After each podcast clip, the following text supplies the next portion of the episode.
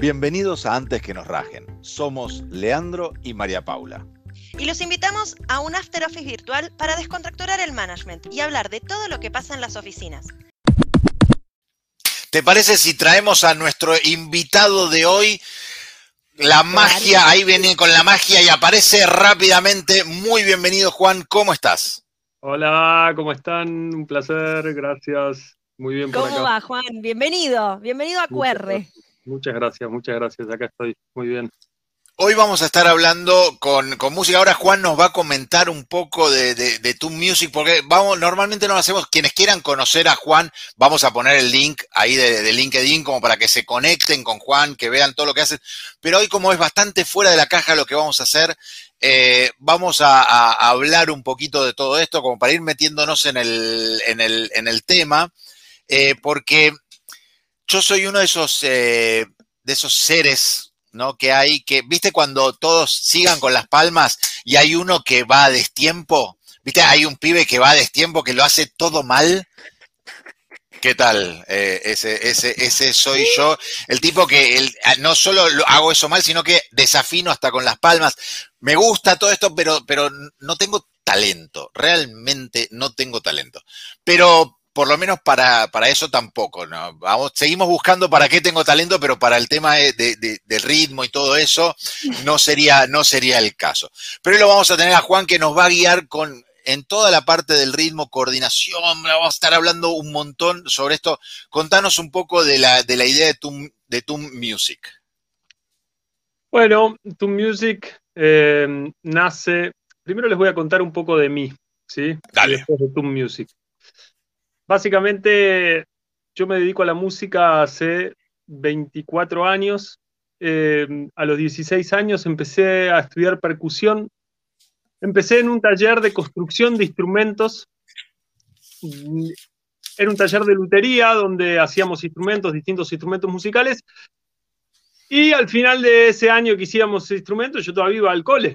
Así que imagínense, 16 años, estaría en cuarto año, ponele. Entonces, hicimos unos instrumentos buenísimos y al final del año se presentaron esos instrumentos tocándolos, nos enseñaron algunos ritmos y los tocamos. A mí me encantó, quedé fascinado con lo que, con lo que sonaba. Y ahí es que me empecé a meter, a investigar y dije, bueno, esto me encanta, quiero, quiero empezar a estudiar. Paralelamente fui a ver a un, un africano que había acá en ese momento, se llama Abdoulaye Badian, un, un senegalés que vino hace muchos años acá, yo fui su cuarto alumno aquí en Argentina. Entonces empecé a tomar clases con él y me copaba cada vez más el tema de la percusión, pero a su vez pensaba que había que estudiar mucho más y siempre, y soy, siempre fui y soy un gran estudioso porque me gusta mucho estudiar y me gusta mucho seguir formándome en todo lo que hago. Empecé a estudiar más formalmente en la universidad, en la EMC, que es la Escuela de Música Contemporánea, toda la parte de percusión, pero también la parte de armonía, de piano, de conducción de voces, de entender la música por todos los aspectos, ¿no? Pero la percusión africana siempre estuvo muy power adentro mío y siempre me llevó como una sensación de liberación maravillosa. Entonces siempre la música africana la seguí estudiando. Paralelamente hacía mi conservatorio y toda la data más académica, pero la parte más primitiva la seguía desarrollando. Y así fue como seguí estudiando con músicos africanos que venían acá a la Argentina mientras yo seguía mi camino académico. Y en un momento coroné, después de 10 años de estudio, me fui a África, me fui a estudiar a África. Entonces fui a Senegal, ¿sí? que es un país que todos conocemos gracias a el Mundial y a muchas cosas más. Y fui, y fui a Dakar, que era, en su momento, era una una escala para todos los aviones que iban de Buenos Aires a, Europa, hacían escala en Dakar. Después se dejó de hacer, seguramente no rendía económicamente, se dejó de hacer, pero bueno, Dakar, capital de Senegal y capital, gran capital del oeste africano de la música, ¿sí? Dakar, Conakry, eh, son distintas eh, capitales, la de Mali no no me viene ahora, pero son distintas capitales de todo el oeste africano donde se congrega un montón de música. Y en la música africana existen dos lados de la música. Un lado que es totalmente ceremonial, que es totalmente tribal, que es lo que sucede cuando en la vida cotidiana aparecen distintas situaciones, como puede ser desde un nacimiento, desde la cosecha de, los alimentos o el cultivo del trabajo en el campo en general, cuando los cazadores van a cazar o cuando vuelven de cazar, lo mismo los pescadores, o cuando hay un funeral. En todas las situaciones de la vida cotidiana, los africanos tienen un ritual muy hermoso y muy consciente. Ellos a través de las situaciones de, ceremonia hacen conciencia de lo que están viviendo. Es muy interesante eso. Es como todo el tiempo fijan las etapas de la vida y lo que van haciendo a través de estas ceremonias. Esto es un costado de la música africana. Después hay otro costado que es muy de mira cómo la rompo, mira cómo toco, mira el show que hago. Los bailarines pasan a ser acróbatas en vez de bailarines, los músicos pasan a tener unas destrezas infernales y todo. Y esto tiene que ver mucho con lo que sucede después de la independencia de los países de esa parte de África que se independizan de Francia, que era el principal colonizador de esa parte de África, los países empiezan a hacer un, una especie de show, ¿no? Un show puntualmente a través del ballet. Le llaman el ballet africano, ¿no? Está el ballet africano, el ballet africano, el ballet Joliva.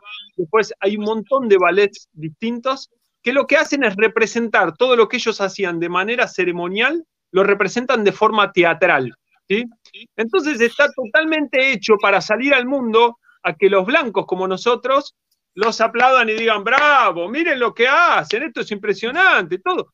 Cuando de verdad eso es y era, porque sigue siendo, digo, es porque en el campo, en las aldeas de, allá de África todavía sigue sucediendo, así como en, en nuestro país también, cuando te metes en los pueblitos perdidos encontrás las ceremonias que todavía se conservan de los pueblos originarios, que todavía se conservan de nuestras raíces, ¿sí? Entonces, esas situaciones las llevaron al teatro y las generan de modo de show porque era la manera, porque imagínense, un país era colonizado, estaban colonizados totalmente y de repente se van los colonizadores o se independizaron los, los que eran colonizados y de repente dijeron, bueno, de alguna manera tenemos que salir al mundo. Y salieron al mundo a mostrar lo mejor que tenían, que era este arte, que era su música, su danza, etcétera, etcétera. Bueno, yo fui, mamé mucho de eso, volví y saben, lo mejor que me llevé de África no fue su música, no fue sus telas que son maravillosas, no fue su magia de, del día a día, sino que fue la solidaridad. Lo que ellos manejan entre ellos es, es único, la, la cosa de que es natural. Es muy interesante que es natural. No tienen, no tienen eh, una cosa así como la necesidad del reconocimiento de decir, te ayudo y espero que me digas qué bueno, gracias por ayudarme, y que vos digas, ah, sí, te ayudé, soy re bueno. No, para ellos es lo más normal del mundo. Es como una situación donde yo me encontré una vez viajando de una aldea a otra con un viaje eterno, porque allá un viaje de 300 kilómetros te puede llevar 15 horas, porque el auto se rompe siete veces, la persona que maneja, además de, además de piloto, es mecánico, entonces esa persona se baja y arregla el auto y si no está el repuesto te mira y te dice, no tengo el repuesto, vamos a tener que esperar acá. Y, te mira así como diciendo, y no queda otra, y vos estás en el medio de la selva con un camino increíble, todo hecho pedazos, y vos te tenés que tirar a dormir abajo del auto y esperar a que pase otro auto para que ese auto vaya a buscar el repuesto y vuelva. Entonces, de ahí pueden pasar 30 horas, ponele. Entonces, ¿sí? Pueden pasar esas cosas, o como por ahí, que me pasó a mí, que en el medio el tipo se rompió el auto, baja y lo arregla. Y todo está, como decía Copani, atado con alambre, pero real, literal. O sea, tanto como que ves un bidón que es el tanque de nafta adentro del motor y le sale una manguerita que va hacia el resto del motor. No, es, es maravilloso. Entonces, en uno de estos viajes, el piloto que iba en el auto, íbamos son autos que entran en un caso normal seis personas, siete a lo sumo. Bueno, ahí entran 14, ¿sí? Son 14 plazas. Entonces va uno encima del otro y en una de esas yo estaba así, viajando así, Y el piloto, que yo estaba adelante, porque viajaba adelante con otros dos, éramos cuatro adelante, el piloto saca una galletita y me dice, tomá, la parte, le quedaba una sola, la parte y me da la mitad. Y yo, wow, qué buena onda. Le digo, bueno, muchas gracias. Y el chabón me mira y me dice, no, es así. Sé normal, me dice. Sé normal, es normal, ¿no? En francés me dice, sé normal. Me dice, es normal. Entonces, a mí me quedó grabadísimo eso. Y después de esas, muchas. Pero la de la, la de la galletita es clave y yo se la transmito siempre a mis hijos, ¿no? Y ellos siempre se acuerdan de eso, no, porque papá en África tuvo esta situación de que partió, le quedaba una sola y la partió igual, y para el tipo era lo más normal del mundo. Y eso es lo más precioso que me traje de África. Bueno, después seguí acá, perdón, sí. la verdad que me anoté acá en, el cuaderno ¿no? hablar de, solidaridad y que nosotros no lo tenemos tanto en, las sociedades y menos aún en las organizaciones, ¿no? y creo que parte de, de, eso en las organizaciones aparece cuando cada uno de nosotros nos, dice, mira, yo me enfoco en mis objetivos y, hago lo mío y vos encargate de hacer lo tuyo. Y ahí es donde por ahí también empiezan los problemas de coordinación en las, eh, en las organizaciones, ¿no? También con esa falta de solidaridad, si uno, si uno quisiera. Sí, sí, yo creo que tiene que ver, pasa en todas las organizaciones, o sea, en las empresas pasa claramente, pero las empresas puntualmente son un reflejo de nuestra sociedad. Creo que pasa en todos los, en todos los grupos humanos, ¿no? Porque una, por, por una cuestión que todos tenemos que trabajar. Yo lo veo, veo la situación y yo también lo tengo que trabajar conmigo y con mis grupos de trabajo y con mis grupos humanos de cualquier tipo, que es básicamente la situación de que todos estamos pensando en lo mío, ¿no? Mío, mío, mi casita, mi familia, mío, mío, mío. Y hay otras culturas que tienen de por sí una cosa más natural de la cosa más comunitaria. Allá los, por ejemplo, en África los, los, los hijos se crían con los del barrio, ¿no? Se crían con, el padre tiene, tiene su palabra para, para retarlos o para decirles una, una, palabra de amor, pero todos los del, barrio, los del barrio tienen ese derecho también. Entonces es una cuestión comunitaria y en ese sentido se ve todo, ¿sí? Y acá, bueno, y en, toda la, sociedad occidental se ve mucho más eso que no tenemos la culpa, no es ni mejor ni peor. Bueno, sí, es peor, pero básicamente hay una cuestión de que vinimos con esa data y no nos enseñaron otra distinta. Entonces, el gran desafío para todas las organizaciones, donde en el caso del ser humano del día a día, bueno, en todo lo que hacemos necesitamos de los demás, y en el caso de las empresas, en la misma productividad de la empresa, necesitan puntualmente que la cosa funcione en equipo, porque si no se va a pique. Entonces, es, es, como una, una cuestión súper básica del ser humano que nosotros de por sí, por nuestro, nuestra historia de todas las generaciones y todo, venimos trayendo esta cosa del mío, mío, mío, mi pedazo, mi coso, mi, mi, mi. Entonces no hay una conciencia grupal, no hay una conciencia de, de grupo para trabajar ni para hacer. Entonces hay que trabajarlo. Es parte de, nuestro desafío en la vida, ¿no? Creo que es eso, hay que trabajarlo. Pero la música es recontra solidaria. Recontra, recontra. la eh, eh, como antítesis a, lo que estamos hablando, la música es solidaridad pura, porque en la medida que vos querés, no sé, o darte a conocer o construir algo más grande, tenés que ser solidario con lo que vos sabes hacer, con tu habilidad, con tu instrumento, con tu voz, con tu percusión o lo que sea, para poder construir con otros. constantemente, totalmente. Es, la música es un ejemplo perfecto de que si no funcionamos coordinados y en equipo, no, no, llegamos a nada, ¿no? O sea, imagínense que una persona que toca una nota y si la otra no está en la misma escala o uno que hace un ritmo en un tiempo y el otro no se alinea con ese mismo tiempo y ese mismo ritmo, si no se alinean, el objetivo es un desastre. Entonces sí, es, un reflejo perfecto, ¿no? La música de lo que es el trabajo en equipo, que bueno, ya iba a llegar ahí, que es básicamente después de, de mi primer viaje a África y de bastante experiencia tocando en distintas bandas, dando muchas clases grupales, tengo mi propia escuela de percusión y doy muchas clases grupales, empecé a ver cómo, cómo venía la gente de trabajar a mis clases y cómo se iba de trabajar de mis clases, ¿sí? Entonces ahí empecé a chequear y decía, el tipo que llegaba muerto, con la camisa así, con una cara diciendo, hoy, hace 10 horas que estoy laburando y no doy más. Y se iba con una sonrisa, con una cara totalmente despejada y con mucha alegría. Dije, muy bien, este es el momento para que yo lleve esto a las grandes corporaciones. Entonces, ahí fue cuando se me prendió la lamparita y dije, vamos a armar algo que llevemos a las grandes corporaciones.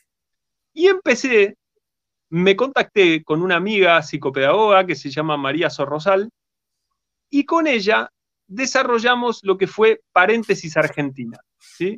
Paréntesis Argentina, que sigue vigente, trabajamos durante 10 años juntos con María y logramos hacer tocar, cantar y bailar al 90% de las corporaciones premium de toda América Latina, ¿sí? Como de alguna manera tuvimos una llegada enorme a muchísima, muchísima, muchísima gente, gracias a mucho trabajo, gracias a mucha dedicación y gracias a mucha, mucho aprendizaje y puesta en práctica de ese aprendizaje, fuimos llegando a las corporaciones y a transmitir este mensaje, ¿no? Este mensaje de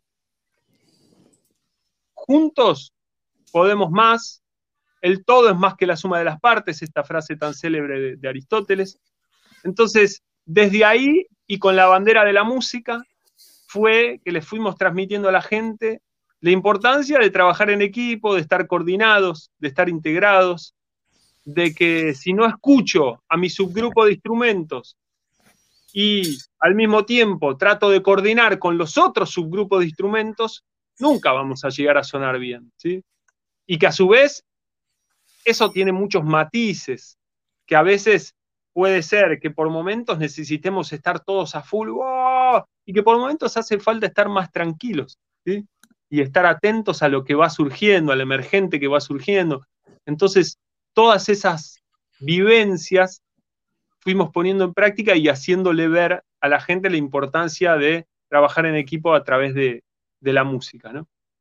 Esto fue desarrollándose, sí, te escucho. Te iba a hacer una pregunta. Cuando vos eh, armás esta movida de ir a las grandes corporaciones, ¿cuánto se ve en las actividades la descoordinación o la falta de solidaridad o la necesidad de, un equipo, de, del trabajo en equipo? Porque en general uno tiene un, o por ahí la diferencia entre grupo y, y equipo de trabajo. Digo, uno trabaja en un grupo y en algún momento hace el clic y se transforma eso en un, equipo. Digamos, ¿se ve? ¿Realmente se ve en una actividad como con esto de la música?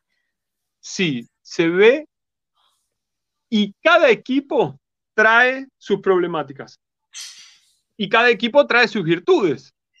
Entonces, es un reflejo perfecto cuando empiezan a, escuchar las consignas o cuando empiezan a tratar de crear algunos ritmos o cuando empezamos a, tratar de hacerlos coordinar, se ve perfecto cómo trabajan ellos en equipo. Se ve el que quiere llamar la atención, se ve el que automáticamente rechaza las ideas traídas por un líder, se ve automáticamente el que es nuevo y que está ahí tratando de ver cómo se integra. Entonces se ve, es muy claro, ¿sí? es, muy, es muy constante y algo que nosotros tratamos de como llevar adelante todo el tiempo es de, que, que, se muestre eso, de no esconderlo, ¿no? Como, y, y, de alguna manera hay dinámicas que también se usan para hacerles ver que, que bueno, que no, que no están del todo coordinados y que de alguna manera, si empezamos a poner en práctica la conciencia de que trabajando en equipo vamos a mejorar, o la conciencia de que siguiendo un líder, pero hay que ver también ese líder, ¿no? Pero siempre estar atento a ese líder y tratar de seguirlo en lo que dice, sin perder de vista mis opiniones, mis propias opiniones y tratando de aportar lo mejor, vamos a llegar a un puerto mucho mejor, ¿no? Entonces sí, la respuesta es sí. ¿Tenés que tener un, líder ahí, comentabas, que marque, que lleve el ritmo o, puede el equipo eh, tener un líder rotativo? ¿Cómo, ¿Cómo ves ahí el tema de, bueno, tengo un líder fuerte que marca el ritmo y te dice, bueno, esto va para acá y te sale una marcha militar más, más, más con esa onda, digamos. Mm. O tenés un liderazgo rotativo y te sale, llamémosle, un ensamble de jazz. Depende, depende, si estamos hablando de música, si vamos a, ponerlo en, el contexto de la música, puede existir ese líder rotativo y es muy, muy rico esa situación, ¿sí? Es muy rica esa situación, porque cada líder, cada persona tiene su propia mágica y tiene su mundo y va a traer algo maravilloso. ¿sí? Y en la música se ve muy reflejado, algunos con más capacidad de liderazgo que otros, ¿no? Hay gente que no tiene capacidad de liderazgo, que los pones a liderar y no, y no saben qué hacer y no saben cómo dirigir, ¿no? Eh, ustedes lo habrán vivido. Pero de alguna manera algo va a traer, ¿sí? Y algo va a generar en, en el grupo. Yo creo que el líder es algo que se puede trabajar, pero hay muchos líderes que nacen líderes, ¿sí? Entonces, de alguna manera traen una forma de dirigir que no la tienen otros. Y hay una parte, por ejemplo, de las, de las actividades que hacemos con música, que nosotros dirigimos con señas. No sé si conocen la bomba del tiempo. Sí, Mm, Bueno, la bomba sí. del tiempo, la bomba del tiempo es un, es un ensamble de música en vivo que van, van generando música en vivo con distintas señas, ¿no? Una seña, por ejemplo, significa staccato, que es un golpe, un golpe sobre el instrumento. ¡Bim! Entonces está sonando todo. Y yo les marco, ¡bim! Por ejemplo, háganlo, miren. Pónganse, ahora va a estar con un poquito de delay porque va a estar medio, medio loco por, por, por la Por la por la conexión, sí. Pero yo voy a estar cantando un ritmo y atención, cuando yo bajo como si fuera un esto sobre una mesa, ahí tienen que pegarle a lo que tengan alrededor, una mesa, un- cualquier cosa. Entonces Dale. voy. din to got tap din din tap tap din to got tap din din tap tap din din to got tap din din da din din to got tap din din tap tap tap din to got tap din din got tap din din to got tap din tap din da you got tap din din tap tap din din to got tap din din din din got tap din din tap tap din din to got tap din din tap tap din din to got tap Bien, No coordinamos, María Paula, María Paula, te pido por favor, te pido por No. favor, no coordinamos nada, María Paula, apaguemos, vayamos, dediquémonos al dibujo, traigamos a alguien que dibuje, no, esto es un desastre, María Paula, lo estamos haciendo mal. no, no sea tan malo, no sea tan malo. Para mí veníamos bien. Hay, hay una cuestión. El streaming, echémosle la culpa al streaming. El streaming, el streaming, esto, No esto en saben- vivo lo haríamos perfecto. No saben, no saben cómo nos las tuvimos que ingeniar en la pandemia. Mm, Ay, me imagino. hay que coordinar la música en, en streaming, es un problema. ¿Qué tema, no? Totalmente. Bueno, pero vamos un poquito a lo que seguíamos. Entonces, básicamente, la, el liderazgo, para mí hay algo clave en eso, que es cuando invitamos a algunos de los que participan, los invitamos a dirigir, ¿no? Que a veces los, elegimos al azar o a veces las mismas empresas nos piden que elijamos a fulanito o a menganito porque quieren ver su capacidad de liderazgo. Se ve claramente cuáles son líderes y cuáles no. O sea, cuáles tienen potencial de líder y cuáles no. ¿sí? Yo soy muy partidario de esto que usted pregunta, ¿no? De, ¿se puede lograr un, un- un liderazgo rotativo? Sí, pero hay líderes que son muchos mejores que otros. ¿sí?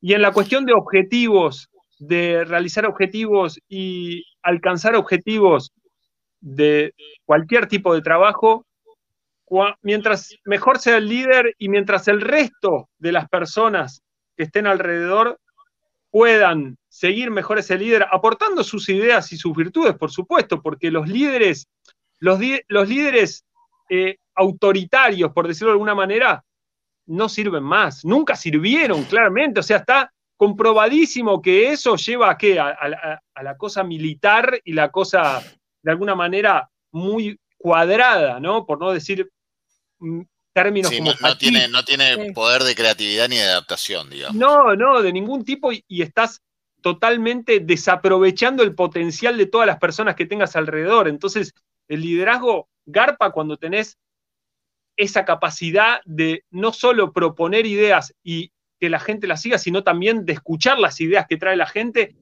y ir construyendo juntos, ¿sí? El líder, lo más, lo más importante de un líder, lo más importante de un líder para mí es que las ideas se lleven a cabo y se concreten, ¿sí? Esa es la, forma en que el líder puede encauzar su capacidad, porque cuando no hay un liderazgo claro, generalmente puede haber muchas ideas, pero no pasa nada, ¿sí? Entonces, no, se llegan a concretar.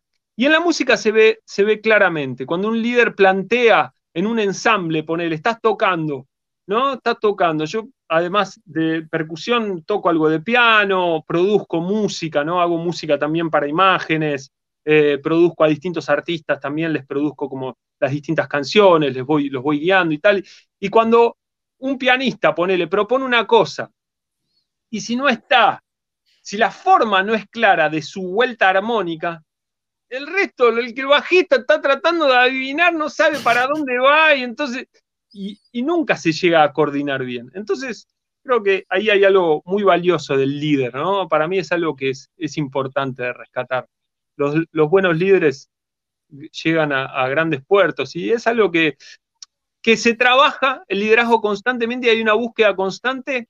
A veces se desvaloriza a algunos líderes eh, que son muy buenos y se los desvaloriza por generar una cosa más lavada. ¿no? Yo a veces disiento de esas cosas. Yo creo que el líder tiene que tener su fortaleza de líder. ¿no? Eso. En, una, en, una, en una banda, metamos, metámonos en el mundo música intentando hacer el paralelismo con, bueno, que tiene un paralelismo bien claro con, con las organizaciones. Eh, esto que hablamos de liderazgo, ¿cómo, ¿cómo hace el quien lidera una banda para aceptar las ideas de los otros sin perder la, esencia de que esto es el liderazgo? ¿Aparecen esos miedos? Eh, digamos, claramente aparecen porque las bandas se terminan separando, muchas de ellas, y, entiendo que muchas veces tiene que ver con el liderazgo. Metámonos en, el, en, el, en, la cocina, saquemos los trapitos al sol de las bandas de música y, de los miedos de quienes lideran esas, esas bandas, porque también pasan los equipos, cuando, cuando el baterista empieza a crecer mucho y, el, y, sin llegar a Lennon McCartney, ¿no? No, no, no, no, lleguemos a tanto, pero, pero, pero, pero en, las bandas... Eh, ¿Cómo, cómo, cómo, cómo debería manejar un buen líder y cómo, lo, cómo se maneja en tu experiencia normalmente? Es, es, un, gran, es un gran tema, está buenísimo que lo plantees. Em, yo creo que el, va variando, depende de distintos grupos humanos, claramente, y, y la música de alguna manera es, en este caso es un contexto más, pero creo que es clarísimo, vuelvo a lo mismo, para mí tiene que todo que ver con todos los grupos humanos, ¿no? La música es un contexto más en el que eso se pone en práctica. El arte de por sí tiene un plus maravilloso que es que si las personas que conforman ese grupo artístico tienen en cuenta que lo más importante es el resultado artístico de lo que estén, de lo que estén haciendo y no el reconocimiento propio o el, sobresalir de cada uno, es ahí donde está la magia. En la música, si todos están atentos a que el resultado es lo más importante y no que, ay, no, pero yo en esta parte quería hacer un solo, ay, yo en esta parte quería cantar no sé qué, si eso no está y, lo y se dan cuenta que lo más importante es lo que se logra en el conjunto con los potenciales de cada uno, ahí está la magia, ahí está lo que pasó entre Lennon y McCartney. Lennon y McCartney fueron Lennon y McCartney porque cada uno se dio lugar al otro y esas combinaciones, eh, o sea, ellos tenían un talento infernal, pero en sí, instrumentalmente, al principio, no eran grandes músicos como virtuosos, ¿se entiende? Pero el talento de lo que traían era magia, magia, personas que nacen para hacer eso puntualmente, ¿no? Entonces, cuando uno puede reconocer en los que tiene alrededor la capacidad de cada uno y decir, pará, entre todos podemos lograr esto resarpado. Eso, eso se ve en la situación de, por ejemplo, la delantera del Paris Saint-Germain, del, PSG, ¿sí? que compraron a, a Neymar, a Mbappé y a Messi, y no le fue muy bien, ¿sí? Entonces, la situación no es, ah, los mejores juntos van a funcionar bárbaro. No, la, la situación es ver, a ver qué potencialidades hay en cada uno y cómo pueden funcionar juntos cualquier grupo humano. Y así es como ya que estamos en el Mundial, ¿no? Tenemos que buscar ejemplos. Obvio, obvio. Pero la, selección de Isabela, por ejemplo, la selección de Isabela, fue una selección que la rompió como trabajo en equipo. Pero porque supieron trabajar en equipo, pero porque Isabela baja esa situación. Una vez tuvimos que hacer un laburo para, para Adidas con, con todo el ensamble de percusión. Llevamos, hicimos toda la actividad de percusión, todo fue una actividad maravillosa. Eran 300 personas, todos con tambores, hicimos la actividad y luego de la actividad, Sabela daba una charla. Apareció Sabela y les dio una charla de trabajo en equipo. Clarísima la tenía el tipo, la tenía clarísima. Eso, María Paula, para que lo sepas, es tener presupuesto, ¿no? Esto está, esto está bien claro. eso, es tener billetera. Está, bien claro. eso está bien claro. Totalmente. Pero bueno, ahí está. Entonces, en la música y en el arte, bueno, en el fútbol, el fútbol es una manera de arte para mí también. Bueno, toda la vida, si se quiere, se puede poner como una forma de arte, pero hay cosas muy duras, como negocios muy concretos o objetivos muy claros que, eh, van, van más, lejos del arte.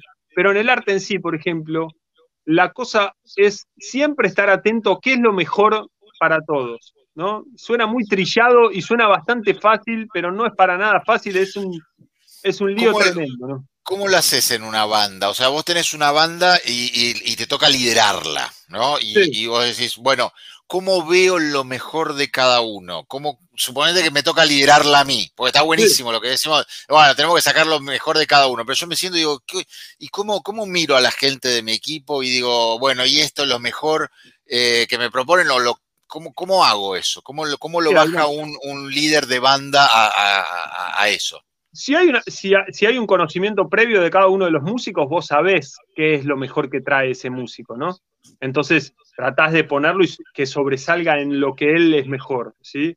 Si el tipo es un pianista que la rompe soleando, y le vas a dar su lugar para que haga un solo, sí, claramente. Y después que haga sus acompañamientos tranquilos durante el resto del tema, pero su lugar lo tenés que tener. Si el batero es un batero que tiene un tempo clarísimo, no le vas a pedir que el tipo haga grandes parafernalias y vos sabés que eso no es lo mejor. Lo mejor que tiene el tipo es que la sigue y que va como un metrónomo, re claro, entonces le vas a pedir eso. Si el trompetista, vos sabés que en las notas más agudas el tipo está recontra apretado y le vas a pedir que se maneje más en los medios, ¿no? Entonces de esa manera vas logrando una armonía. El tema es, si no los conoces, y bueno, tiene que estar muy abierta tu percepción y estar ahí en el momento vibrando qué es lo que va pasando y por momentos ver para dónde va.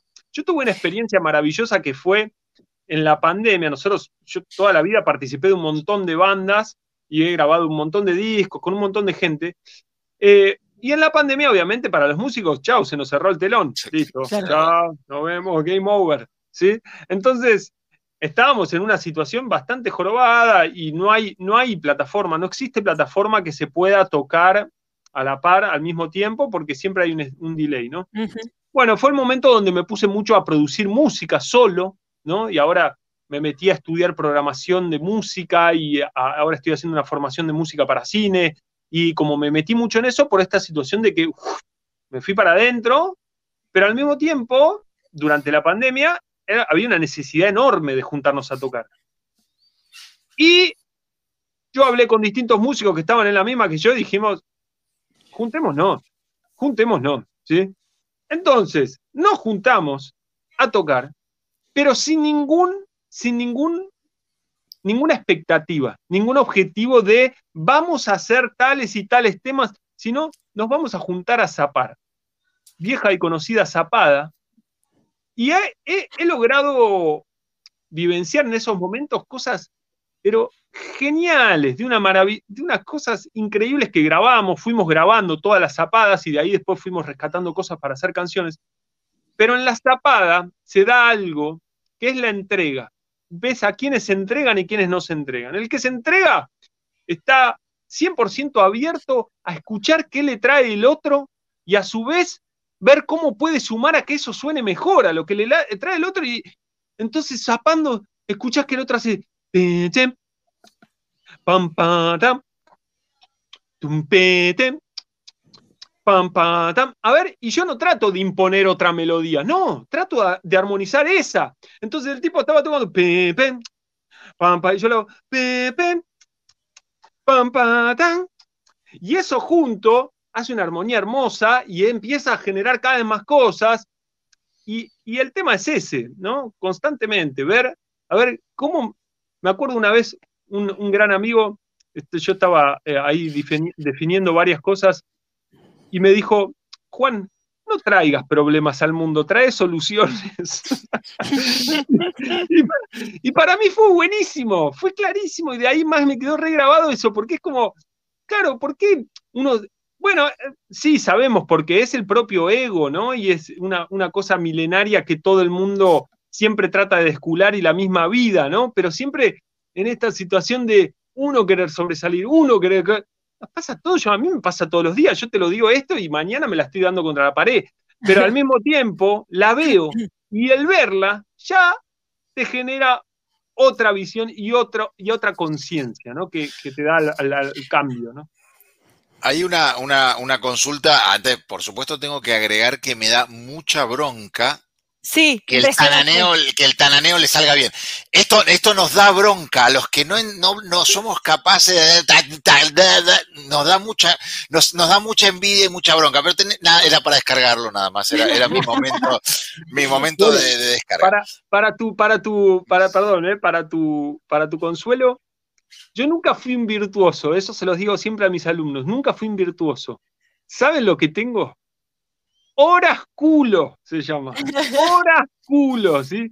Horas y horas estudiando. Eso es lo que tiene. ¿sí? Ahí hay, hay, un punto que después quiero, quiero volver a eso, ¿no? De, cuando nos metemos en algo eh, y nos apasiona, cómo, cómo transmitir que, mirá, no es solamente la pasión, hay que transpirarla, la, cosa. Hay, que, hay que meterse, hay que estudiarlo, hay que hacerlo seriamente. Pero antes de, llegar ahí, hablaste ahí de, la entrega en, una zapada o, lo mismo la entrega en una, en una banda. Y me parece que ahí hoy nos metemos mucho, vamos a mirar un poquito todavía desde el liderazgo. ¿Cómo logro eso? Ya sea un equipo que conozco y supongamos que lo conozco y, y supongamos que como líder digo, bueno, este trompetista le van bien los medios, lo puse ahí, etcétera. ¿Cómo mejoro la entrega? Porque eso se nota en el resultado final. Lo lindo de la música, me, parece, entre muchas cosas, es que muestra todo muy rápido. Eh, muestra todo y muestra todo muy rápido, aún para esos que no, que no sabemos, vos vas a ver una banda y, se nota cuando, o por lo menos se escucha, cuando suenan bien, cuando, cuando, están, cuando están ensamblados y, se conocen y, hay buena onda en el escenario, no es lo mismo que cuando no hay buena onda en el, en el escenario. ¿Cómo hago como líder para mejorar esta, esta entrega? la química que le dicen. Que hay un química, poco de la química y, que, se nota, y, trasciende. Y esta entrega que vos decís, bueno, en la zapada yo veo que músicos está, hay más entrega. Y ahí todo sale mejor. ¿Cómo, logro esto? Y si vamos al fútbol es exactamente lo mismo. Todos hablamos de, entrega. ¿Cómo, ¿Cómo, mejoramos eh, eso como líderes? Creo que hay dos, para mí hay dos factores claves. Uno es saber encontrar la forma de decirlo a esa persona que vos sentís que por ahí puede dar mucho más al grupo y no lo hace. O sea, saber encontrar como líder la forma de transmitírselo en, en, pos del beneficio de todos, ¿no? Que esa persona entienda que su, si, él o ella entregan de una manera diferente o mejor, van a lograr más beneficio para todos y para esa persona mucho más, por supuesto, ¿no? Esa es una. Pero después hay otra que es básicamente tiempo, lugar y gente, ¿no? Digo, como hay personas que por ahí no, están preparadas para entregar y que no quieren entregar. Y entonces esa persona no tiene que ser parte de tu equipo. ¿Entiendes? Y que aunque vos se lo digas y aunque vos trates de hacer todo lo posible porque esa persona lo, lo, ponga en práctica, no lo logra. Y bueno, y esa persona no está preparada para, para, para esa situación. Entonces yo creo que no, no todos, o sea, todos podemos hacer un cambio, pero no todos estamos dispuestos. Entonces estamos, nada, ahí es donde vas viendo. ¿Y se puede sugerir un cambio de instrumento? Suponete que llega un músico que, que quiere ser virtuoso y vos le ves pasta para, para ir un poco más allá o para probar cosas nuevas o para, para innovar de alguna manera. no, eh, no, sé, no sé si es tanto para la música, digo, no pero. No se da, no se da eso. No se da eso porque generalmente, el, o sea, vos cuando te juntás a, a, un proyecto, ¿no? Por ejemplo, a mí me llaman y me dicen, bueno, es distinto también el ámbito laboral que el ámbito más artístico de crear artísticamente y que después a veces se transforma en trabajo y a veces no. De hecho, a veces el trabajo ahí hay, bueno, ahí hay un tema bastante grande, ¿no? Para hablar que es de qué manera enlazar el arte con el trabajo, ¿no? Ese es un tema grande. pero básicamente... Un ratito. pero, pero, pero la verdad es que no se da esto de que vos quieras que el otro toque otra cosa. Sí le podés pedir dentro de su mismo instrumento que toque a otra o alguna otra forma, melodía, ritmo, lo que fuera, pero no que cambie de instrumento a no ser que sepas que el tipo toca siete instrumentos como Jacob Collier, no sé si lo conocen. Jacob Collier, se los recomiendo, un músico inglés, pero de la rehostia, que tiene 25 años y es la envidia de todos los músicos, porque el tipo es un pendejo divino, que la rompe fuerte, que es excelente en todos los instrumentos, en compositivamente, armónicamente, todo, todo, un monstruo, se los recomiendo. Pero a no ser que seas él, muy difícil, ¿viste? Muy difícil cambiarlo de instrumento, ¿no? El, algo algo que, veníamos eh, que veníamos conversando y que comentaste, bueno, por ahí no es parte de, no tiene que ser parte del equipo. ¿Te pasó alguna vez que, vos tenías una banda o en un grupo y decís, che, este músico no, no, no, no va ni para atrás? ¿Y cómo, cómo, si eso fue así, cómo fue tu experiencia para decir, la verdad que sos un gran músico en otro lado. ¿No sos vos, soy yo? Sí, no, no, en, la, en las bandas generalmente lo que me ha pasado es, eh, porque no, no, no, yo no fui líder de todas las bandas, hay muchas bandas en las que participé sin ser líder, entonces lo que me ha pasado es de correrme yo, a veces cuando siento que el proyecto no está algo que fui logrando con el tiempo y que lo trabajo todos los días de mi vida también es esto que les cuento, de tratar de lograr en los grupos la entrega y ver cuál es el objetivo que estamos tratando de lograr y hacer todo lo mejor para que eso suceda y que yo me la, me la he dado contra la pared hace, no sé, 15 años cuando tocaba en algunas bandas y, y yo quería sobresalir o yo quería ser de una manera o de otra y cuando eso va, va en detrimento de lo que, del objetivo común, ¿no? Esto que venimos hablando. Pero no, yo me he visto en esa situación, sí, como líder de, de, la agrupación y de, de, la productora que manejo hoy en día, sí, como en eso, me he visto como, sí, eligiendo las personas con las cuales trabajo y también probando personas con las cuales trabajo y viendo que no funcionan en ciertos aspectos y algunos directamente nada. Y así también con, mi socia, con, María Sorrosal, que tuvimos paréntesis durante 10 años, fue donde en un momento nos dimos cuenta que todo bien, eh, logramos 10 años de excelentes cosas y todo, pero sigamos cada uno por su lado. Y ahí fue cuando decidimos cada uno, paréntesis, mantenerlo, pero al mismo tiempo cada uno armar su productora, ¿sí? Entonces, ahí fue cuando arranca Toon Music, que Toon Music tiene por un lado, la pata puesta en todo lo que es el trabajo empresarial y por el otro lado, puesta en todo lo que es composición y grabación, ¿no? De música para eh, películas, documentales, publicidades, etc. Entonces, en la misma sociedad del uno a uno con, con María, que tuvimos excelentes momentos, excelentes aprendizajes para dos, nada, en un momento dijimos, ok, ya hay ciertas cosas que se dan entre las personas, algunas cosas, que se puede intentar mejorarlas durante 10 años. Si después de 10 años no funciona por, lo menos, por lo menos yo doy, doy un paso al costado y digo, muchas gracias. Será hasta un próximo capítulo. Entonces, nada, creo que siempre eh, el, desafío del líder es, yo fui encontrándome como líder y fui gracias a varios coaches con los que fui trabajando dentro del sector empresarial, he visto la situación del liderazgo y ellos me han mirado y me han dicho, loco, vos sos un tremendo líder. Entonces, con los años fui encontrándome como líder y dando cada vez más lugar a ese liderazgo, ¿no? Entonces, ahí es donde uno empieza a decir, ok, bien, si soy un buen líder y sé que puedo armar equipos que funcionan y que esto funciona, tengo que, hacerlo valer, ¿no? Y nada, todo el tiempo es un arma de doble filo, tenés que estar muy atento porque el ego te come en, un, en, una centésima de segundo, te hizo y cagaste. Entonces, nada, bueno. Lo que decíamos hace un par de capítulos con Enrique, esto de darle, a alguien un poquito de poder y enseguida ya el, ego se los morfa. se los morfa y los conoces y a veces son totalmente distintos a lo que uno venía conociendo cuando, era compañero. Y me parece que también tiene esto, esto que decíamos vos antes, eh, Lea, de, las bandas que se disuelven y demás.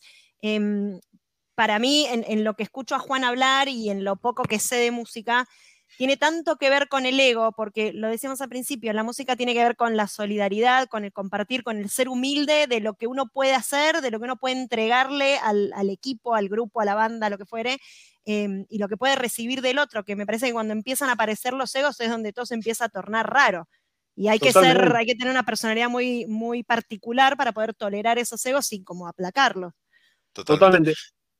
Perdón, te escucho, León. Eh, quería consultarte ahí porque mencionábamos esto y hay veces que por ahí la banda decís, che, esta banda está buenísima, me encanta lo que hacen, pero no sos el líder de la banda y vos lo, mencionabas antes. Y, te gusta lo que hacen, llegó a una organización, me, encanta el propósito, me encanta la compañía, pero quien lidera no, no siento que o me está dando el espacio o me está permitiendo tocar de la manera que yo quisiera y creo que le podría aportar mucho pero me parece que ahí está pifiando el líder. Sin ser líder de, esa banda o de esa organización, ¿cómo puedo aportar? Sin tener que irme, porque una, posibilidad es decir, che, ¿sabes qué? Yo ah, doy un paso al costado, me voy y me, y me busco otra banda. Pero la banda me gusta, me gusta lo que hace, me gusta la propuesta, etcétera, pero no, no, no siento que, el liderazgo esté, esté dejándome dar lo máximo a mí y por ahí a otros colegas. Y esto a veces, a veces pasa en las, en las organizaciones. ¿Qué puedo hacer yo como contribuidor individual, le decimos en las organizaciones, o como, como, como músico, eh, para aportar a esa banda sin tener el liderazgo de la banda? la comunicación, para mí es la comunicación, principalmente, ¿no? Algo tan básico como ir y sentarte a hablar con ese líder y decirle, che, mira, vos me estás haciendo tocar tales y tales cosas y a mí no me... Yo siento que te puedo dar mucho más. ¿Te parece que probemos esto y aquello? ¿Te parece que probemos en este tema hacer esto y aquello? O tratar de desarrollar una canción que sea para que a mí me den, para que pueda desenvolverme de otra manera y tal. Y por ahí, ese líder te dice, no, porque yo lo que quiero lograr acá es esto, y lo que vos me das con esto ya está buenísimo. Y si llevamos, traemos todo esto tuyo, quizás se va para otro lado que no es, no es, no es el objetivo. Entonces, ahí es donde, bueno, hay que elegir también, ¿no? Eh, y es ir, viéndolo, pero, pero creo que es, nada, es, depende de, de, cada situación, pero creo que lo principal siempre la comunicación. Como decía un amigo, si hubieran, si hubieran evitado un montón de guerras con una mejor comunicación. Totalmente. Totalmente. Y hubiera estado buenísimo. Y hubiera estado buenísimo que eso sucediera. Eh, Pau, vos querías comentar algo. No, iba, iba a ir a mi pregunta de que, cómo es vivir del arte, pero es... dale, dale. No, no, no, me gusta, me gusta cómo, cómo generar eh, esto que hablábamos, ¿no? De una pasión transformarla en un trabajo. Exactamente. Bueno, es, es, es bien interesante esa pregunta, ¿no? Por un lado, eh, en el sentido de esto que decían que a veces las bandas se separan y tal, muchas veces se da porque las bandas cometen el error, cometemos el error, los músicos, de, de poner demasiada expectativa en algo si no está, si no tiene un foco principalmente de trabajo. Muchas veces bandas que empiezan de una manera artística como que se juntaron cuatro, che, nos juntamos a ver qué sale, qué sé yo, y de repente salen unos temas tremendos. Entonces empiezan a decir, no, y sí, y ahora tocamos allá, está, y tenemos que empezar a llevar más gente, y tenemos que ah, grabar un disco, y ver si nos, nos pasan por acá, y si podemos salir de gira, y no sé cuándo, no sé cuándo. Y después todo eso no sucede, y la banda se cae a pedazos y se frustran porque lo que pensaban que podía suceder no sucedió, y se olvidaron que lo que estaban haciendo solamente al principio ya estaba buenísimo y que no necesitas de 70 discos, 70 mil personas en un estadio gritando tu nombre, 22 giras por año, no necesitas de todo eso para vibrar algo que esté bueno, ¿sí? Y para generar algo que esté bueno. A su vez, muchas cosas ocupan como un lugar, para mí, muchas cosas del arte, ocupan un lugar en, la psiquis de la gente, como ocupan un lugar que la gente necesita, ¿sí? Como ciertas bandas, como fueron los Beatles, ya que los nombramos alguna vez, que ocuparon un lugar en algo que la gente necesitaba eso. Hay una, como un lugar en la mente que eso encaja perfecto, un lugar en el corazón, en la sensación y en la emoción, de que eso les hace bien. Y ahí es donde el arte y la fama y el éxito y todo se ensamblan y logran algo como muy espectacular. Después hay miles de desafíos y peleas internas que es cuánto de eso te come y cuánto no, y cuánto puedes seguir haciendo tu arte y tal, pero bueno, eso es otro tema. Pero de alguna manera hay muchas bandas que en, en la expectativa se pierden de disfrutar lo que logran entre poquitos, que por ahí es solamente eso, y así te encontrás médicos, por ejemplo, que dicen, no, yo tengo mi banda, nos juntamos los viernes, tocamos tres horas, la pasamos baro. Y yo digo, qué grosso, ¿entendés? El, principal, el principal objetivo de la música es la música en sí, ¿sí? Después todo el tema de la fama, el éxito, la, la, la, lo digo. Bueno, eso es un agregado y es, depende del camino que elija, pero el principal éxito es ese, esa situación, ese arte, ese momento de, encarnar esa melodía, esa cuestión que te, que te hace vibrar. Ahí está lo más lindo de la música, ¿no? Pero después yo me las tuve que ingeniar mucho. O sea, básicamente se fue dando que lo que yo traía como de, lo, de la música africana, de esta cosa tribal, grupal, empezó a tener mucho éxito. Yo en un momento tenía 70 alumnos y, o sea, daba todos los días clases de 10 personas y algunos días dos, clases.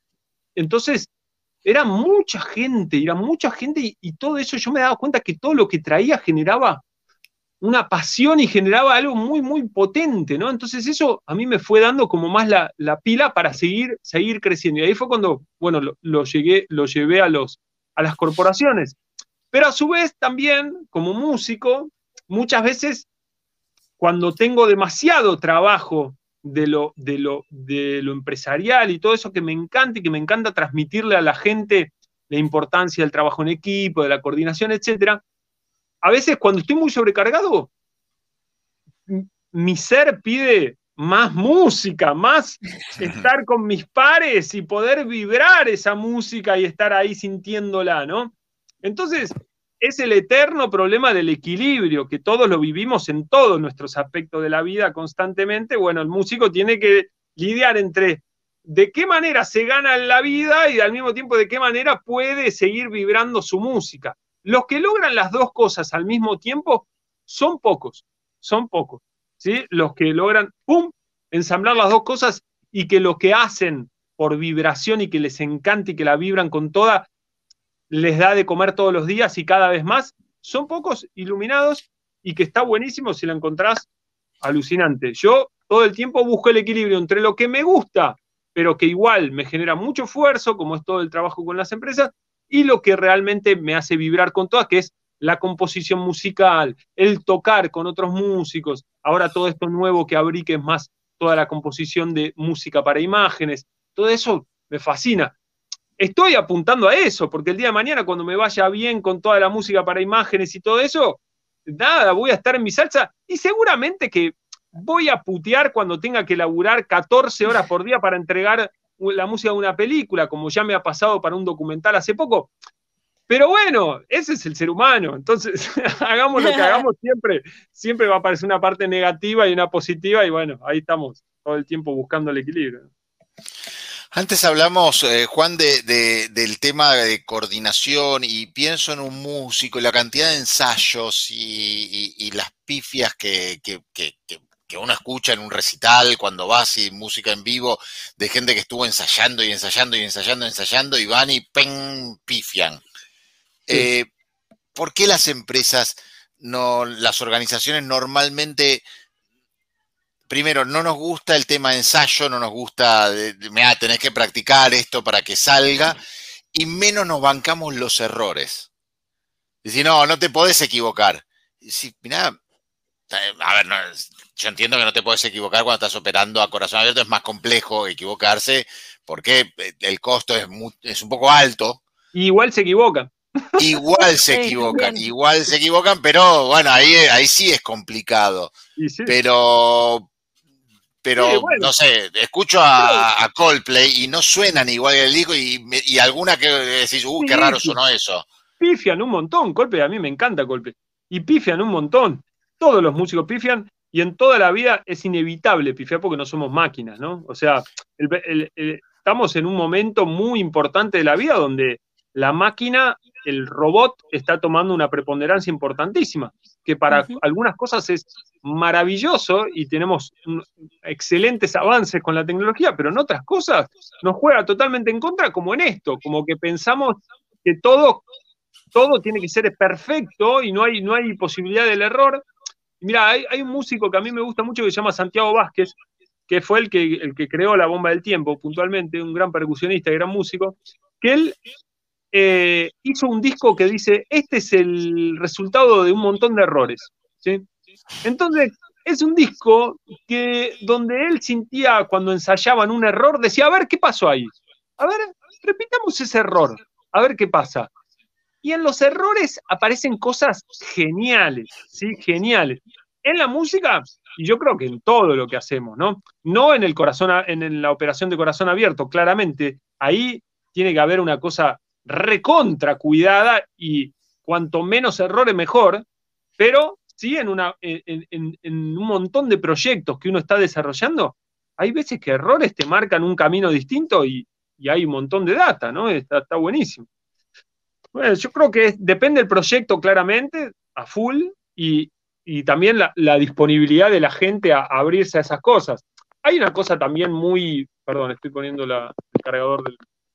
Hay una cosa que es muy del, también de lo, el occidental siempre busca mucho más, el occidental, igual eso también se desdibujó bastante, ¿no?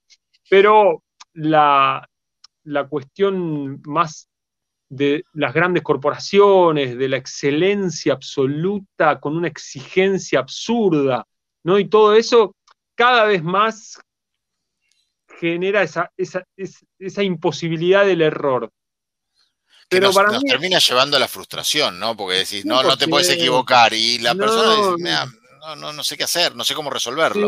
O sea, una persona que en su trabajo se equivoca todo el tiempo, y bueno, ahí sí hay cosas que revisar. Pero, pero un error de vez en cuando a veces trae cosas muy buenas, como decía antes, ¿no? el otro día miraba LinkedIn y había alguien que publicó un extracto de un aviso que decía entrega de informes sin errores en mayúscula y con negrita. Esa era una de, las, características del puesto. No, Yo decía, no me, volví loca, digo, que es, tremendo, es tremendo. Le estás pidiendo a alguien que va, que lo, querés como ingresante, que ya desde el vamos no cometas ningún error. Es, frustrante. Sí, totalmente. Pero por eso perdés el aprendizaje también. Y, lo que vos decías, Juan, esto de, de construir sobre, sobre el error y de, uno entender también cómo es la, dinámica propia, la dinámica del puesto, la dinámica del instrumento, en base a lo que uno se equivoca y aprende sobre eso. Totalmente. totalmente. Si tuviéramos, eh, Juan, ya para, por, temas de, tiempo, para ir eh, cerrando, ¿cómo, ¿cómo, lograríamos que un equipo que, me toca liderar y digo, bueno, fenómeno, quiero que coordine mejor. Desde la música, desde, desde, desde lo que vos haces, Juan, ¿cuáles serían los pasos que vos decís? Mira, negro, vos querés que tu equipo coordine mejor, que, que, que lleve un buen tempo, que todos, que todos más o menos, ¿cuáles son los tres, cuatro, cinco tips que, le podemos tirar? Que armen algo lindo, que armen algo lindo al final del día, que suene más o menos bien. Eh, bueno, en principio el ritmo es un gran, es un gran motor para eso, es un, es un gran canal para lograr eso, y es hacerlos tocar distintos ritmos que ensamblados entre sí generan una melodía rítmica, ¿no? Como por ejemplo, unos hacen pata, pata, ta, ta, ta, ta, el otro hace ta, pita, ta, pita, ta, pita, ta, pita, el otro hace cum, cum, cha, cha, cum, cum, cha, cha, cum, cum, cha, cha, cum, cum. Y todo eso junto, bien liderado, suena tremendo, suena increíble.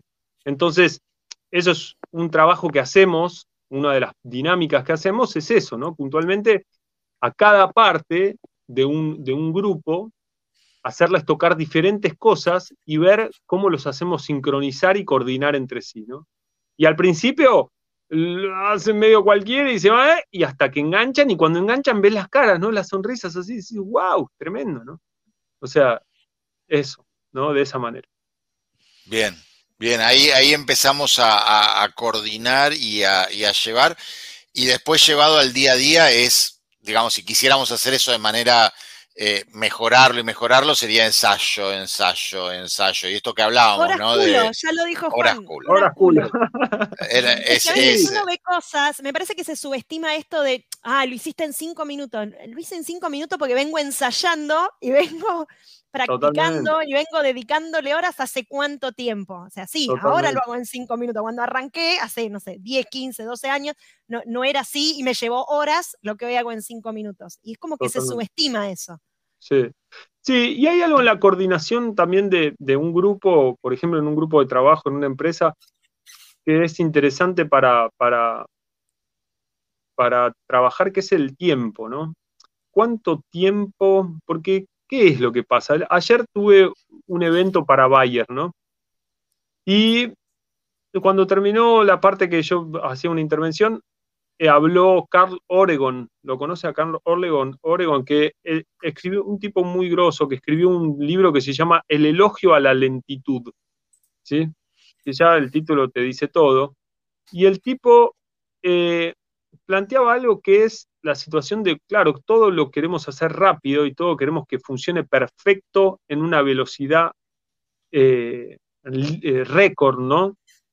Y ahí es donde muchas organizaciones, a la hora de coordinar proyectos, tienen que estar muy atentos al factor tiempo y al factor ritmo, ¿no?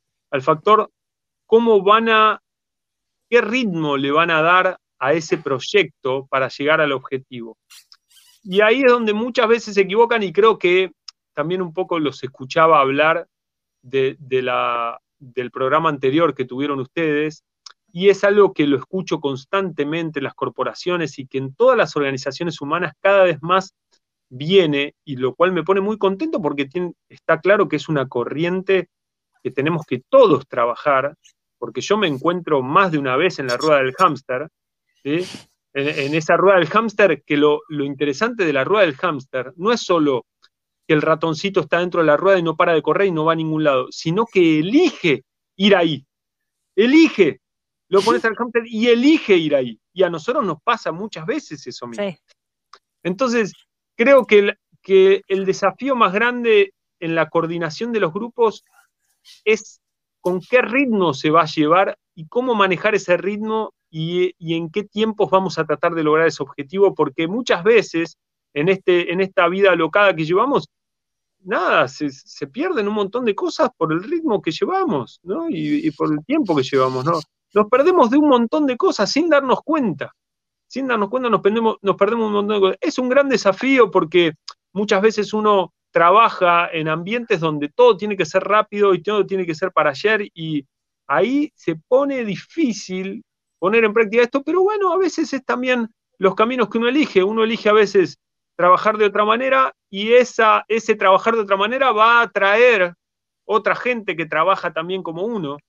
Y eso hace que genere otra mancha de aceite que se va juntando. ¿no? Entonces, es difícil, todos suenan palabras re fáciles y todo es un libro divino y todos, ay, nos vamos re contentos, sí, qué bueno, la vida es hermosa y mañana te la está dando contra la pared de vuelta o puteando al de adelante porque te hace llegar un minuto tarde a tu clase de yoga, no sé. No, es fácil ser la mancha de aceite tampoco. Totalmente totalmente. El, algo, algo que mencionabas, eh, este, este ritmo, ¿no? El, y creo que, es el mejor programa para hablar del ritmo de la vida, del ritmo que llevamos, del ritmo, ya sea alocado o no, va cambiando y, supongo que aún en tu gusto y, me imagino que, me, lo imagino, ¿no? desde África también, el, ritmo que uno trae en las diferentes etapas de la vida y las diferentes etapas profesionales. ¿Cómo, ¿Cómo hacer para reconocer el propio ritmo en el cual yo me siento cómodo, que por ahí no es el mismo ritmo que llevaba ayer? Excelente. Ayer con mayúscula. 100%. Eh, gran desafío. ¿Cómo trabajo eso? Bueno, gran desafío, excelente. ¿Cómo se trabaja eso? Para mí, para mí personalmente, con mucho trabajo interno. O sea, donde hay un trabajo de cada uno consigo mismo y para eso existen excelentes terapias, para eso existen excelentes caminos de conocimiento, donde si no conoces tu forma de ser y no reconoces tus miserias como tus virtudes, nunca vas a llegar a lograr esa evolución, ¿no? Es algo muy jodido, es algo muy de mucha dedicación y mucha disciplina, ¿no? Para mí. Entonces, creo que Occidente todo el tiempo mira a Oriente cuando se da cuenta que se cae Wall Street o cuando eh, hay una guerra o cuando, ahí dicen, ah, ah nos olvidamos, ah, claro, mirá, generamos una pandemia por el consumo masivo, la, la, la, no sé qué, ah, Ah, en esto decían que bajemos un cambio, ¿no? Ah, ok, miremos un poquito. ¿Entendés? Entonces, todo el tiempo, por suerte, cada vez más, hay un montón de cosas que se frenan todo el tiempo, pero hay mucha gente que no quiere escuchar esto, ¿no? Hay mucha gente que lo único que quiere escuchar es que, bueno, nada, llegar a fin de mes y, y listo, chao, y tener un auto, irse vacaciones y listo, pero hay muchas cosas que suceden y que se dan por, por la falta de conciencia. Y si uno quiere bajar la cabeza, generar un cambio y tal, tiene que hacer un trabajito interesante, conectarse muy constantemente con uno mismo. Esto no quita que puedan ser excelentes profesionales, no tiene nada que ver una cosa con la otra. Es, solamente es una forma de concientizar que somos humanos en un montón de aspectos miserables en un montón de, aspectos virtuosos. Entonces, nada, eso, conocerse, ¿no? Conocerse uno mismo. Y creo que también está, dale, Pau. Venga, venga, no, no, no, vos, dale. Creo que también está en, esto que, hablamos del, ritmo, ¿no? Como, como líder, cómo reconozco, y, lo que hablábamos antes, quiero hacer hincapié en eso, ¿no? De, de, el ritmo que mejor le cae a cada uno de mi equipo y cómo ensamblo en ese ritmo para que todo suene eh, coordinado, para que todo suene bien, a pesar de que cada uno tenga su ritmo y cómo logro respetarlo, con el esfuerzo y la entrega del otro para también adaptar ese, ese ritmo lo más posible al, equipo, ¿no?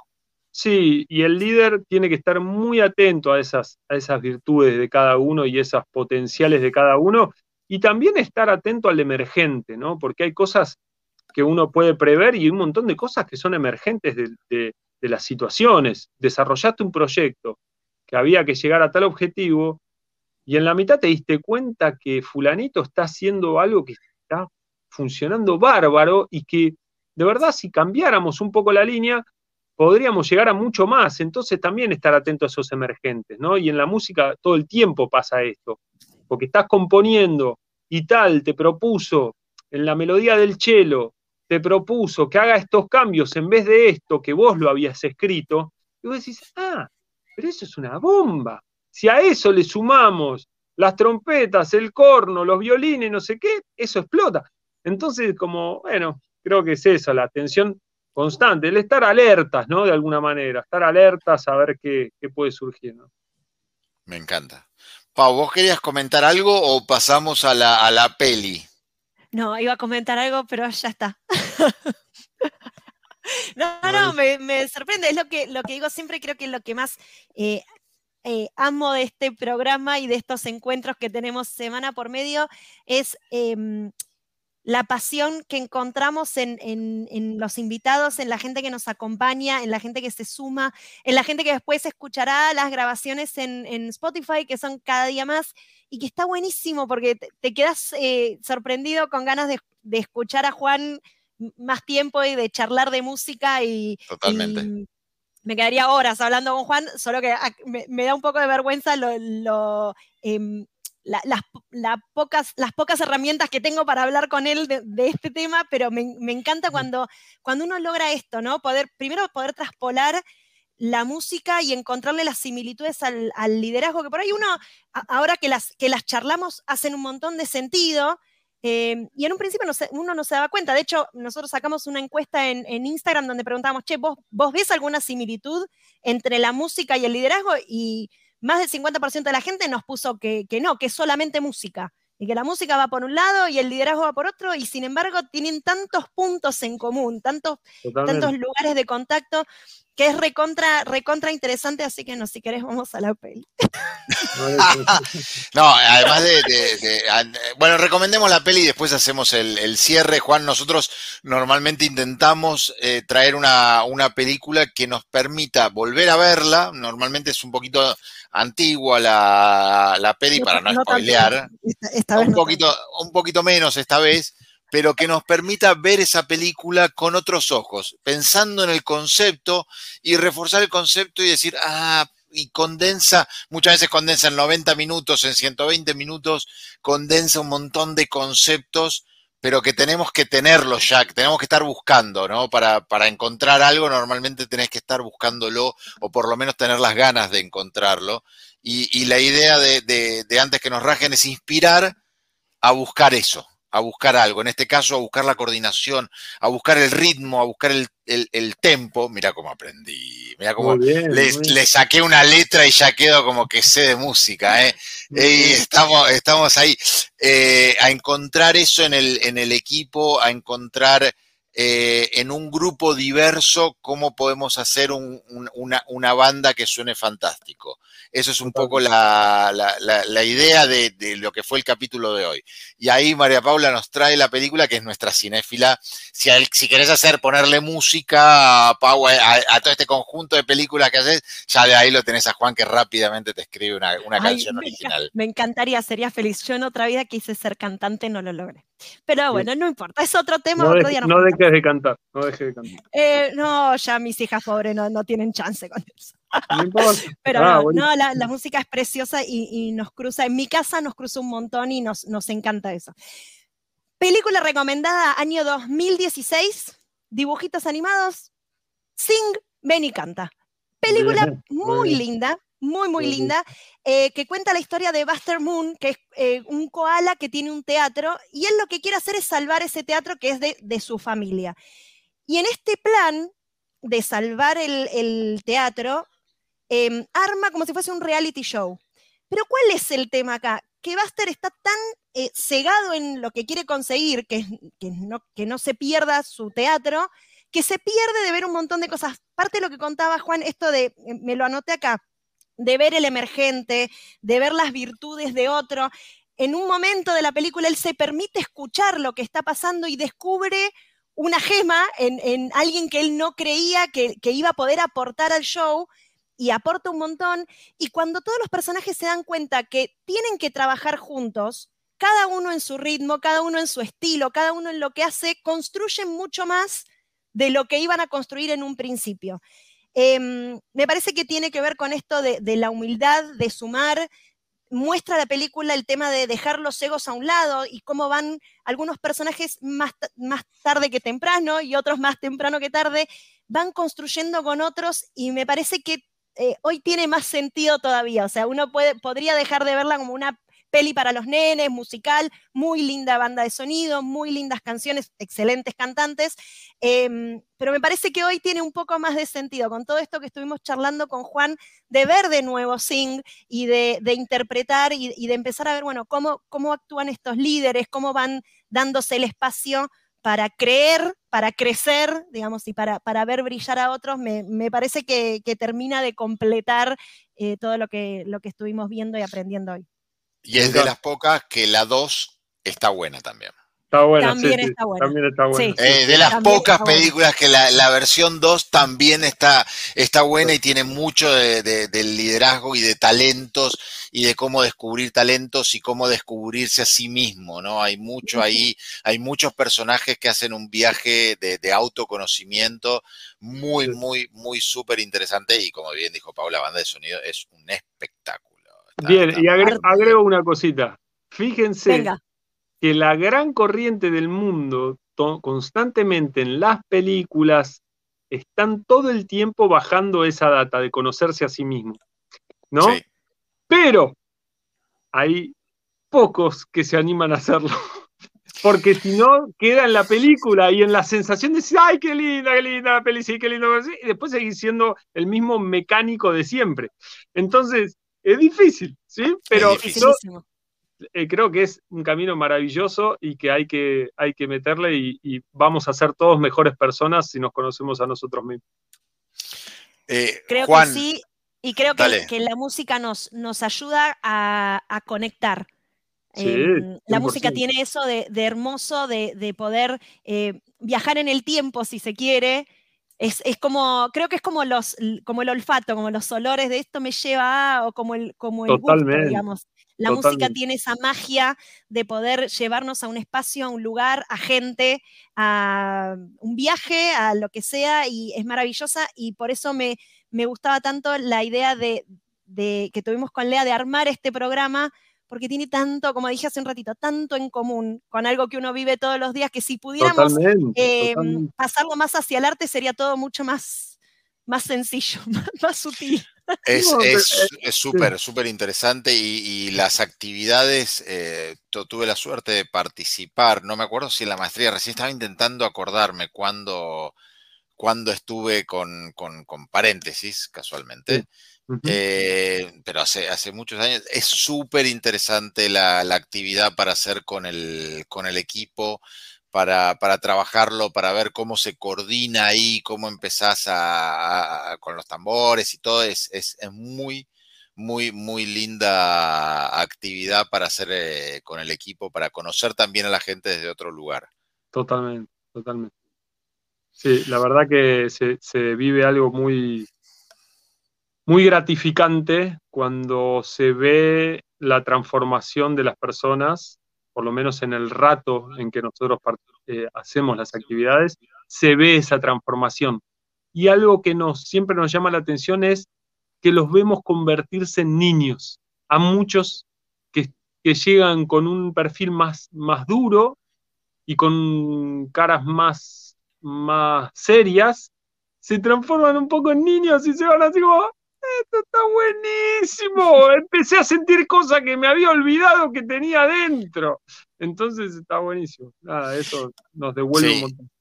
Hoy no nos pudimos meter, por ahí lo dejamos para otro encuentro en el, en el 2023 porque va a haber más antes que nos rajen del tema de, rituales y de ceremonias, eh, de, traer eso, cómo, cómo impacta la, la, importancia, así como lo tiene África, que tiene, tiene, tiene mucho de eso, cómo impacta y cómo llevamos las ceremonias de las organizaciones, de los equipos, qué significan y, qué hacer. Me parece que es toda una temática que dejamos ahí ya vendiendo un poco el próximo encuentro con, con, Juan, así que lo dejamos para, el 2023, pero es súper lindo de hacer esas actividades.